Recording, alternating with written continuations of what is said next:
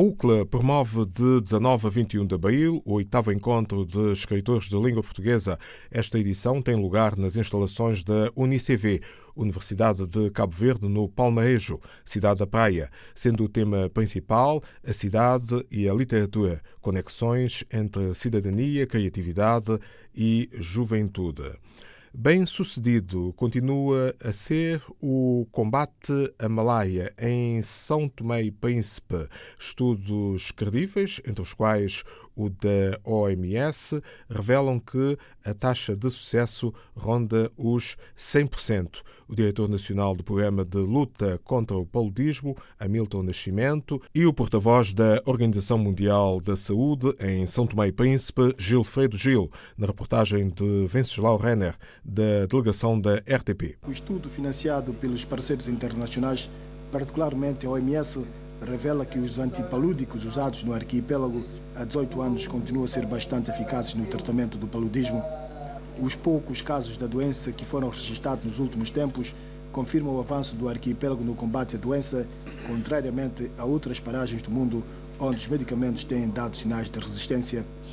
Com relação ao antipalúdico da primeira intenção, que é uh, o AZAC, uh, artesanato mais amoniaquina, nós uh, testamos uh, cerca de 88 pacientes e todos foram eficazes. O arquipélago tem a meta 2025 para a eliminação da doença. Até lá, as autoridades continuam vigilantes no surgimento de novos casos. Ainda este mês, o arquipélago reforçou o desafio com a pulverização intradomiciliar a nível nacional. Nós iniciamos ainda uh, neste mês e no princípio dessa semana uma das intervenções uh, com maior responsabilidade na redução dos casos, que é a pulverização intradomiciliar. Nesta altura está a decorrer a bom ritmo, a população tem estado a aderir às nossas intervenções. Enquanto isso, a OMS continua apostada na inovação e a expansão da investigação. Esse surgimento da resistência levou a que países endêmicos, dentre eles São Tomé e Príncipe, adotassem combinações terapêuticas à base da artemisinina. O estudo realizado foi encomendado pela OMS e validado pelos técnicos nacionais ligados ao sector da saúde. O sucesso do combate à malária em São Tomé e Príncipe, a introdução do IVA e das coletas mínimas para reduzir a informalidade na economia angolana, entre as sugestões da consultora Ernest Young, a reportagem do jornalista presbítero Lundange, da delegação da RTP. Dados oficiais indicam que o setor da atividade informal em Angola ainda tem um peso significativo, representando 60% de toda a economia do país. Entidades como o diretor executivo da consultora Ernest Young, Luís Marques, encaram isso como um desafio que deve levar as autoridades a repensar a economia paralela do ponto de vista da fiscalidade. Fazer introduzir regimes de, por exemplo, coletas mínimas de imposto para quem opera no setor informal, ou seja, em face daquilo que é previsível a faturação da, de cada entidade que opera no setor informal, pagar uma percentagem a título de imposto sobre a sua faturação.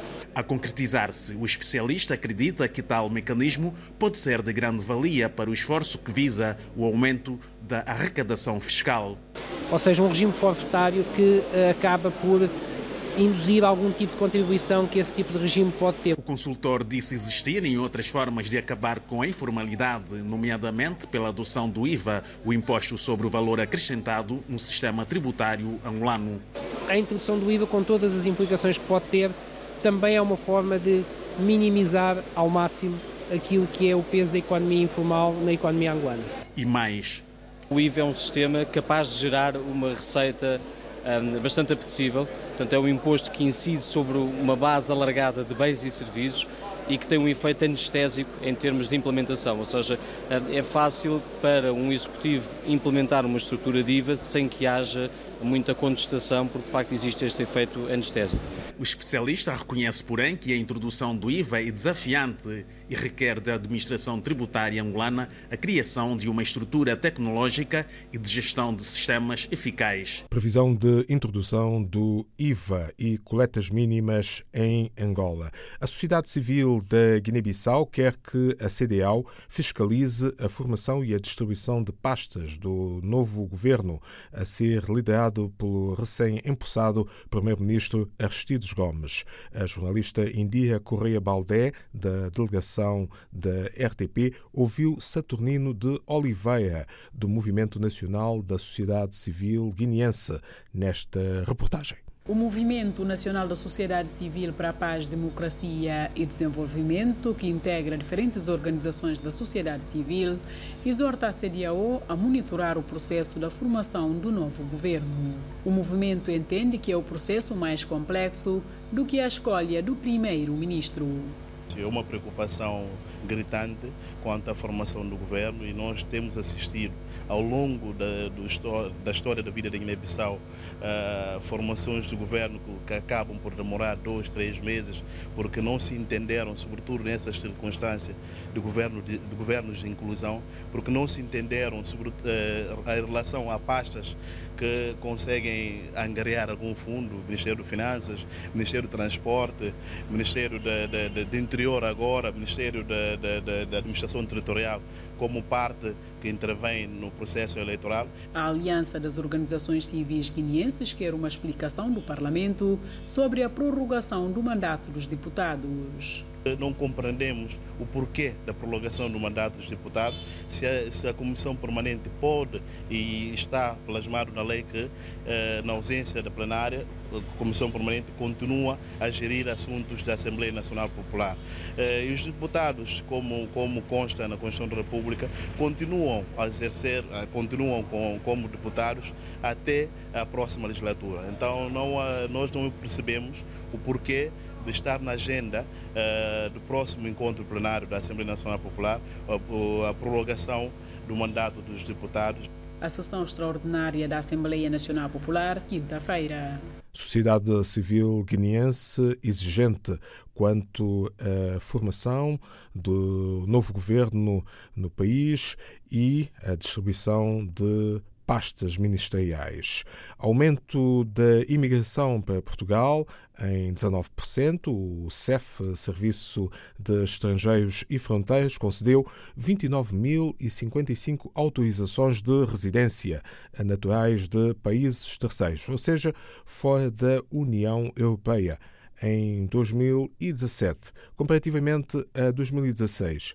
Esta é considerada a maior subida nos cinco últimos anos. Jorge Malheiros, investigador de Geografia Humana no Instituto de Geografia e Ordenamento do Território da Universidade de Lisboa, foi entrevistado pelo jornalista João Pereira da Silva. Professor Jorge Malheiros, que razão há para este aumento de imigração? Vamos começar por aqui. A razão fundamental prende-se com a dinâmica económica do país nos últimos tempos que vem invertendo, eh, felizmente, o quadro que nós tínhamos relativamente à incorporação de mão de obra no mercado de trabalho. Portanto, estávamos numa fase em que expulsávamos, não é? Em que o número de empregos contraía, o número de novos empregos criados era muito reduzido e passámos a uma fase em que, com a expansão, estão-se a criar mais empregos com diferentes qualificações, embora seja importante referir os empregos qualificados, com diferentes qualificações e, portanto, estão a chegar mais pessoas ao mercado de trabalho português.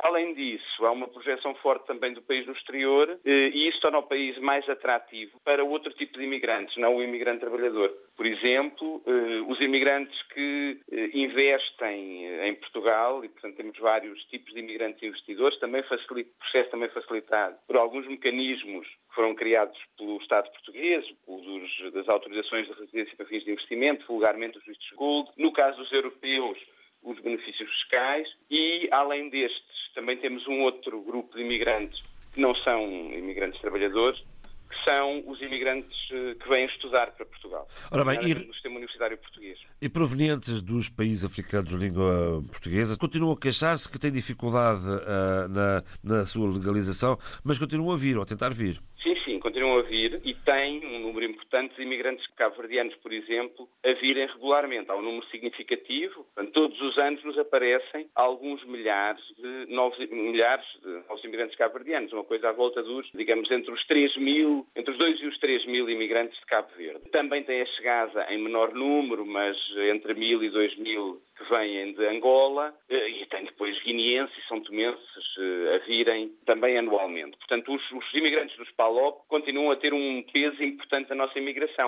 Só que quando falamos de crescimento, isto é, de aumentos em relação a períodos anteriores, aquilo a que assistimos nos últimos anos, durante o período da crise e logo a seguir, é que outros grupos de imigrantes aumentaram mais. É o caso da imigração da Ásia do Sul, imigração indiana, imigração eh, do Bangladesh, imigração do Nepal, Ásia do Sul e depois Himalaias, neste caso o Nepal, que tiveram um aumento mais significativo do que a imigração que vem da África. Agora, a imigração de Cabo Verde, por exemplo, é maior do que a destes países. Uh, em alguns anos, a imigração, por exemplo, da Guiné-Bissau já se compara à imigração de alguns países asiáticos. E depois, há a imigração dos chineses, que não aumentou tanto nos últimos anos, mas que foi aumentando paulatinamente ao longo do tempo. Portanto, a imigração para Portugal está mais diversificada, mas ainda há um fluxo importante dos PALOP, com Cabo Verde, eh, digamos, à frente, e depois há outra coisa. Nós estamos a falar muito do crescimento dos últimos anos, mas quando falamos de questões como a integração dos imigrantes ou a presença imigrante em Portugal, isso é um acumulado que se foi estabelecendo ao longo do tempo e, portanto, se nós pensarmos em todos os eh, cidadãos dos PALOP em Portugal e ainda mais juntarmos os imigrantes naturalizados e os descendentes, é ainda, uh, ou são ainda os imigrantes dos países de expressão portuguesa, Palop e Brasil, que são os mais importantes no país, mesmo que não tenham crescido mais nos últimos anos. Eu creio que se nós formos olhar para as medidas a que chamam, não de acolhimento, porque aí não há, creio eu, algum indicador que eu conheça, porque os indicadores costumam-se chamar indicadores de integração,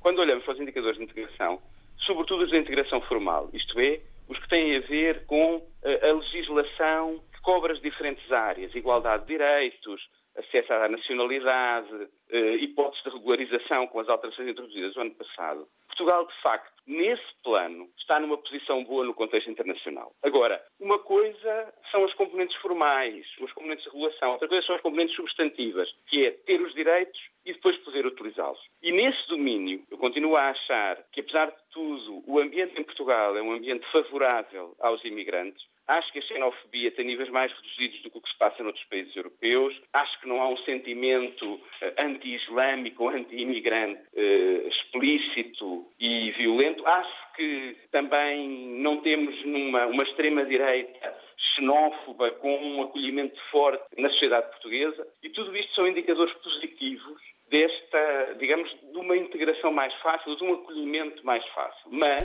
dito isto, devemos reconhecer que há coisas que têm de ser corrigidas. No plano formal, por exemplo, se eu acho que, ao nível da legislação, a legislação tem neste momento mecanismos que permitem a regularização caso a caso, mecanismos que permitem eh, um reconhecimento da igualdade, na prática depois temos falhas. Por exemplo, há atrasos que têm vindo a ser evidenciados e demonstrados pelas organizações de imigrantes ou, e que trabalham com imigrantes na renovação dos documentos ou na legalização das pessoas. Isto é, existe um mecanismo formal mas a sua aplicação tarda, é difícil às vezes.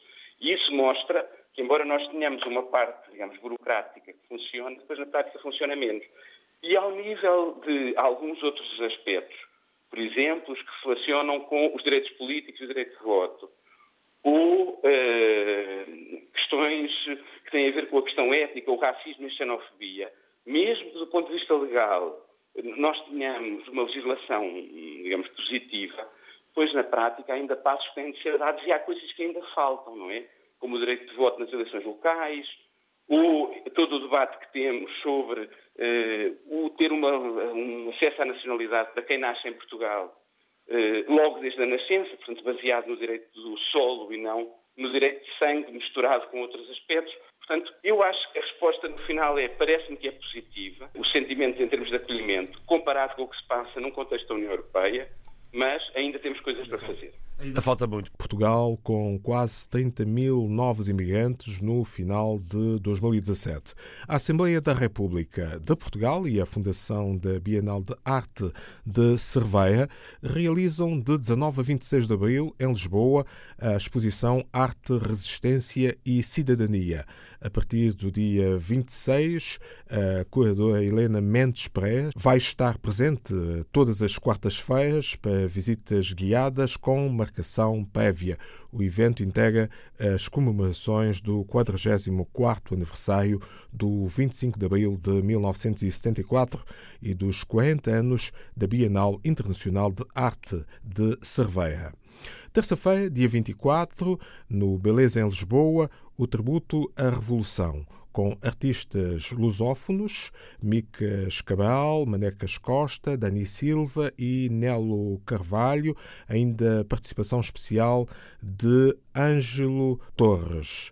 Até domingo, 22 de abril, na cidade da Praia, decorre os Sons da Lusofonia, uma residência artística com a curadoria do angolano Yami Aloelela, para juntar artistas e debater o que mais os preocupa. A jornalista Hulda Moreira, da delegação da RTP, com a reportagem. O artista angolano é o curador da residência Sons da Lusofonia. Receberá até o próximo dia 22 de abril cantores como o português Zé Perdigão, a cabo-verdiana Cremilda Medina ou o cabo-verdiano guineense Ramon Schwartz, nesta que é a primeira residência Sons da Lusofonia. O teor do que vai acontecer na, na residência acho que é de todos. É, é património mundial, na realidade, porque mais acho que é muito mais o que nos une do que nos separa. Um espaço pensado para juntar outras artes, como artesanato e pintura, mas também para debater temas que preocupam os fazedores de artes no espaço da lusofonia, como a questão da livre circulação. E esta uh, residência quer trazer assuntos sérios para o debate, não é? A livre circulação do espaço dentro da CPLP é um problema é um problema que às vezes as pessoas não querem falar, as embaixadas não querem falar, os governos não querem falar. Um debate atual, numa altura em que Cabo Verde assumirá a presidência da CPLP, tendo a cultura como um elemento central. A organização das residências da lusofonia espera que seja um contributo para ajudar a resolver a questão da circulação de artistas. Tem tanta gente que não é ouvida nas ilhas tantos bons músicos e que depois não vão porque não têm passaporte, ou não têm, ou não têm situação, ou não têm visto, ou não têm isto. Não pode ser. Debates à volta de património lusófono como o fado, o canto alentejano e a morna e ainda direitos de autor são entre os temas de conversa entre Yamine Aloelela e seus convidados nesta residência Sons da Lusofonia. Vários são os convidados de Yame Aloelela para esta edição da Residência Artística Sons da Lusofonia em Cabo Verde. Esta sexta-feira, 20 de abril, o Museu Nacional de Arte de Maputo recebe a exposição itinerante de artes plásticas moçambicanas. Prevista a inauguração para as 18 horas locais, uma iniciativa de cooperação entre o Ministério da Cultura e Turismo de Moçambique e o Ministério da Cultura de Cuba, que vai estar aberta ao público até 3 de junho.